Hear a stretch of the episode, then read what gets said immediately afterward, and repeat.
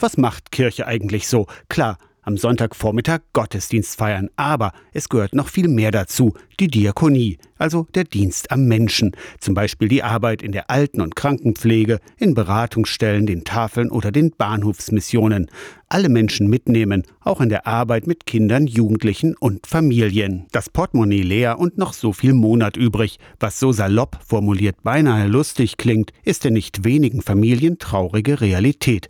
Dorthin sollte die Kirche besonders schauen, findet Peggy Rotter. Sie ist in der evangelischen Landeskirche Anhalts die Landespfarrerin für die Arbeit mit Kindern, Jugendlichen und Familien. Da finde ich, ist der diakonische Auftrag von Kirche unglaublich wichtig, auch zu denen zu gehen. Denn Jesus hat nichts anderes gemacht. Häufig sind aber auch gerade diese Kinder und Jugendlichen unsichtbar. Also wo sind denn die Kinder, deren Brotdose leer ist? Wo sind denn die Kinder, die keine angespitzten Bleistifte im Mäppchen haben? An vielerlei Stellen, muss ich ganz klar sagen, in unseren Gruppen und Kreisen erreichen wir diese Familien und Kinder leider sehr wenig. Vielleicht bleiben sie ja auch aus Scham unter dem Radar. Wenn in den bevorstehenden Sommerferien manchmal der Euro zweimal umgedreht werden muss, finden die Gemeinden zusammen mit der Diakonie aber Möglichkeiten, damit niemand zu Hause bleiben muss. Dass wir auch diese Kinder erreichen können, da wir in allen Gruppen auch eine immer wirklich offene Arbeit mit Kindern, Jugendlichen und Familien machen.